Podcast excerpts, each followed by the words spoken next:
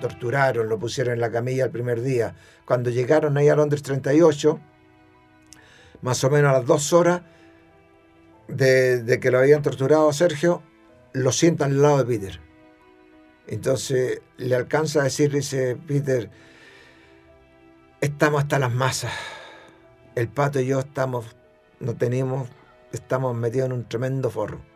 Así que lo que te pregunten a ti, no digas nada que tú no sepas. Relatos personales a 50 años del golpe. El último viaje de Sergio Tormen con el periodista Claudio Medrano. Un podcast de Radio Universidad de Chile que tiene como propósito contribuir a la memoria histórica y a la conmemoración de los 50 años del golpe de Estado. La mañana del 20 de julio de 1974, el destacado ciclista nacional Sergio Tormen Méndez es detenido junto a su amigo, ciclista y militante del MIR, Luis Guajardo Zamorano, por agentes de la DINA, cuando se encontraba en el taller de bicicletas de su padre en calle San Dionisio, en Santiago. En el siguiente relato, su hermano Richard Tormen Méndez nos detalla lo que fue ese día y lo que vino después, en una búsqueda de la verdad que hasta hoy no tiene respuesta. Sergio sale con Peter cerca del mediodía, me parece. Y ellos van al taller porque iban a arreglar la bicicleta, prepararla para el domingo que iban a correr. El 21 de julio se corría, había una carrera programada. Entonces fue a preparar la bicicleta, con su, se iba a juntar con su amigo Luis Gajardo, que él era un miembro activo del MIR en esa época. Entonces él tenía que hacer eso del ciclismo para encubrir sus actividades.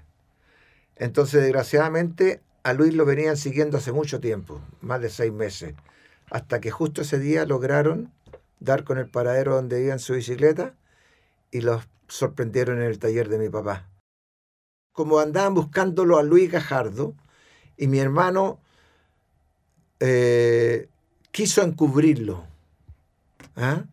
Entonces le quemó los documentos que andaba trayendo de identidad, andaba con unos libros de literatura marxista, él los escondió. Entonces él quiso proteger a su amigo ellos no se dieron cuenta que Luis salió del taller. Entonces los de la DINA, que andaban en unas camionetas CD sin patente, con lente oscuro, bigotito, típico agente secreto, salen a buscarlo Luis Gajardo y lo encuentran. Entonces ellos dicen, bueno, tú venías en bicicleta con una mochila. ¿Dónde está la mochila?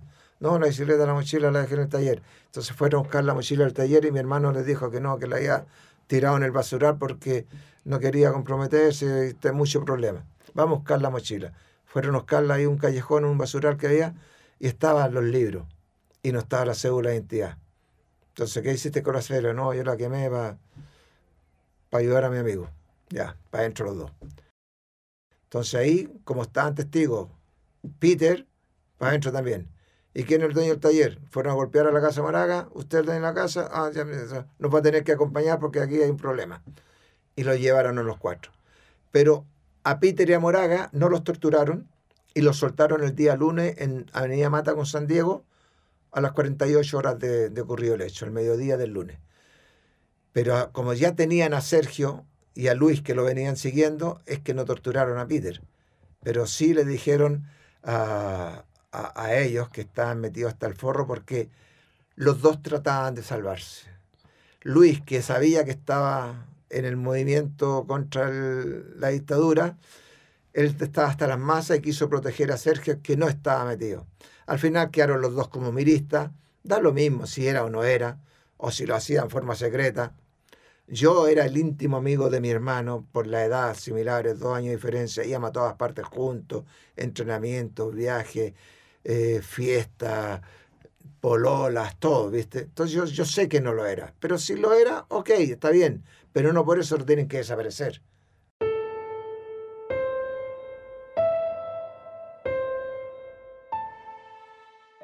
Luego de la desaparición de Sergio, su hermano Richard continuó con su carrera como ciclista cosechando éxitos que lo llevaron hasta los Juegos Olímpicos de Montreal en el año 1976.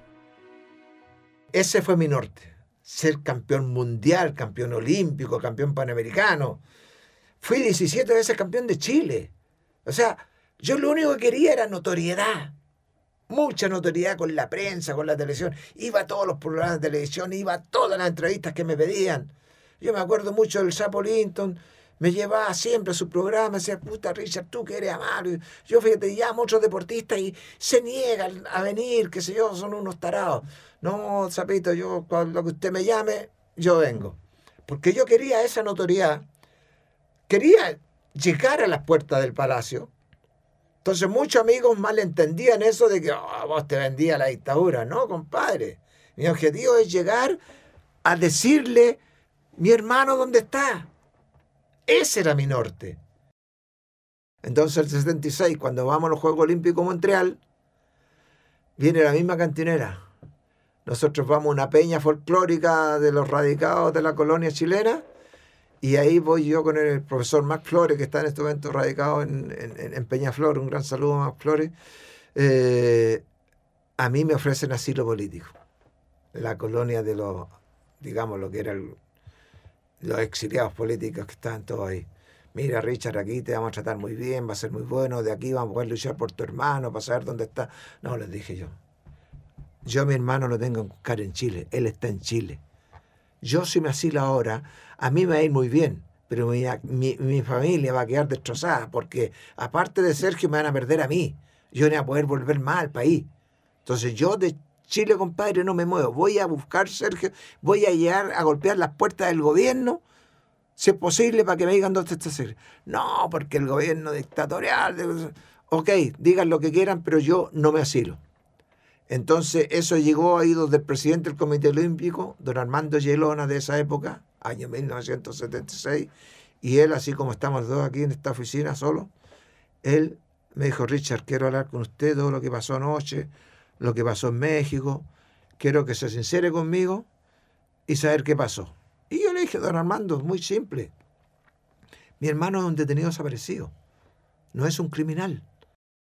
Entonces ese año 76, Armando llegaron a mí y dice, mire Richard, yo soy amigo personal de César Mendoza Durán, que era el, general de los carabineros. Yo me comprometo con usted a conseguirle una reunión a puerta cerrada con él solo, porque somos amigos de la infancia y yo sé que me va a acceder.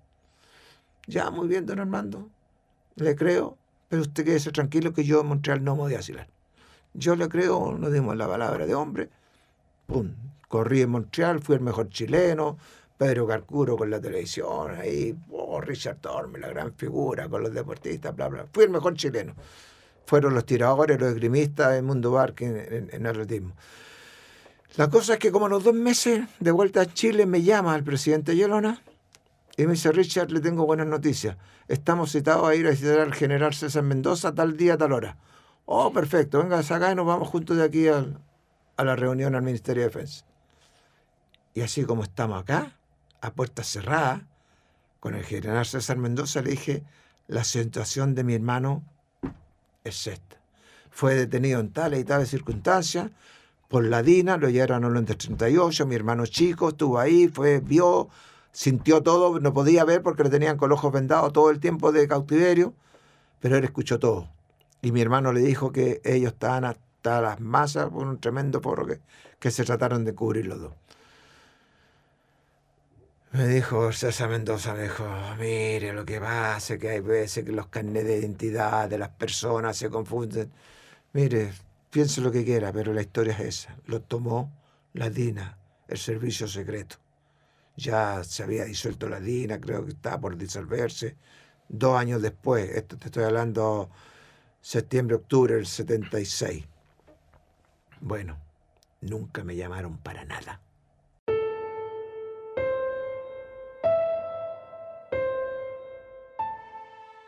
En el año 1979, Richard Tormen consigue uno de sus mayores logros deportivos al ganar junto al cuarteto chileno de persecución la medalla de oro en los Juegos Panamericanos. El anhelo de tener frente a frente al dictador Augusto Pinochet nunca había estado tan cerca. Cuando llegamos a Chile, yo lo único que estaba esperando es que nos citara Pinochet a la moneda para felicitarnos. Y resulta que pasó una semana, dos semanas y, no llegaba la invitación. Entonces, de la tercera me hacen una entrevista a mí que me ponían en el papel de periodista, que era en la contratapa del, del suplemento de deporte de la tercera. Y me dice, Richard, una entrevista, compadre, usted que está en boca, campeón, bla, bla, bla, bla. ok, ¿de qué se trata? Tú te pones en el plano periodista y eliges 10 personajes de Chile, de lo que tú quieras, y le haces la pregunta que tú quieras y nosotros buscamos la respuesta y sale la última, la contratapa al suplemento deportivo. Mira, y aquí me mostró una Gilles de otros más que le han hecho. Ah, ya, le digo yo, y le puedo hacer una pregunta a Pinochet. Sartre, weón. ¿Qué? ¿Pero es qué le querés preguntar, weón? Por mi hermano, weón. Por Sergio. Oh, la autocensura que había en la prensa en ese año 79, seis años después del golpe, era terrible. Entonces nadie, eran todos contra, pero nadie, hasta había periodistas del Mercurio que eran de izquierda, pero no podían decir ni escribir nada. Entonces me dijo, no, pues Richard, no podemos hacer la entrevista, no podía hacerme esa cagada, no me podía, güey. Pues nos tratamos así. Ya, compadre, entonces no, ¿sabéis que no hagamos ni una entrevista? Pero no, Richard, tenéis que hacerme una entrevista, no. No, compadre, si no va esa pregunta, olvídate, pero si tenías tanta gente, pero no. Eso es lo único que me interesa, si queréis lo hacer con una sola pregunta. Me dice, es que espérate un poco, voy a hablar con el jefe. Vamos. Sale el jefe y le dice, pero ¿Tú estás seguro que quiere hacer? ¿Tú cacháis los tiempos que estamos? Sí, pero sí o no, si no, no, no, Entonces, espérate un poco, dice el jefe. Y fue a hablar con el director y con el jefe de moneda. Oye, tenemos este problema. Entonces el periodista de moneda dijo, le vamos a disfrazar la respuesta al general Pinochet. Entonces, en vez de que tú le preguntes por tu hermano, porque tú lo que quieres es estar a puertas cerradas con él. Sí. Bueno, le vamos a decir que, que por qué no ha llegado la invitación a recibir a los medallistas, a los cuatro medallistas de oro a la moneda. Ya, me parece bien, le dije Ok. Y así salió. A los dos días estábamos en la moneda. Pero no estábamos los cuatro medallistas, pues. llegaron hasta el gato. Fueron 40 deportistas, el presidente, el comité olímpico, el secretario, el tercero, hasta el barrendero del comité olímpico fue, fue a la moneda. Entonces dije, me cagaron, dije yo. No voy a poder estar a puerta cerrada con Pinochet. Entonces, en medio de la entrevista, yo me salí y me acerqué a un general de cuatro estrellas que entraba, salía, entraba, tú hablaba la oreja con Pinochet, salía. Me paro, lo encuentro y digo, una palabrita a mi general. Sí, dígame. Mire, yo necesito hablar en privado con el general Pinochet. Me abre los ojos y ¿y por qué tan empleado? Es muy grave, sí, le dije, es muy grave. Tengo que hablar a solas con el general Pinochet, por favor, deme cinco minutos. Y el viejo se puso saltón y me dijo, ya, vamos a una oficina al lado. Hablamos a puerta cerrada, general cuatro estrellas, o sea, para ser el ayudante Pinochet, es como el viceministro, por así decir, o vicepresidente. ¿Y de qué se trata? Me dice. Y le cuento la misma historia que le conté a Mendoza tres años antes. Entonces el viejo me dice, mire, lo vamos a ver, esto es muy grave, así que se va a enterar mi general Pinochet de mi boca y lo vamos a llamar para darle una respuesta. Ya, muchas gracias, voy a esperar pacientemente. Efectivamente, a los dos meses fue un suboficial de ejército, seguramente de la inteligencia, a preguntarme si yo había hecho esa petición y quería él que yo ratificara la situación como fue. Y se la ratifiqué tal cual fue. Londres 38, la DINA, los agentes secretos. Y que están los dos detenidos desaparecidos hasta el día de hoy. Y ahí han pasado seis años. Entonces, ya me dijo, muchas gracias. Vamos a estar en contacto con usted. Nunca estuvo ese contacto. Y claro, tienen que haber averiguado que más lejos que el hombre. Tienen que haber llegado a la DINA los 38, cagamos. está muerto, lo Mm. tiraron al mar. Entonces, por eso, cuando Peter ya en el 87, ya en la postrimería de la dictadura, dijo, Peter, Richard buscó, golpeó, habló con todo el mundo y nunca una respuesta. Entonces, cuando él se le presentó la oportunidad que ganó la Vuelta a Chile, fue que hizo eso que tú acabas de nombrar, que al aire, a quien le diga este triunfo, mi hermano ha tenido desaparecido. ¡Pam! La señal abajo a negro y todos sabemos el resto de la historia.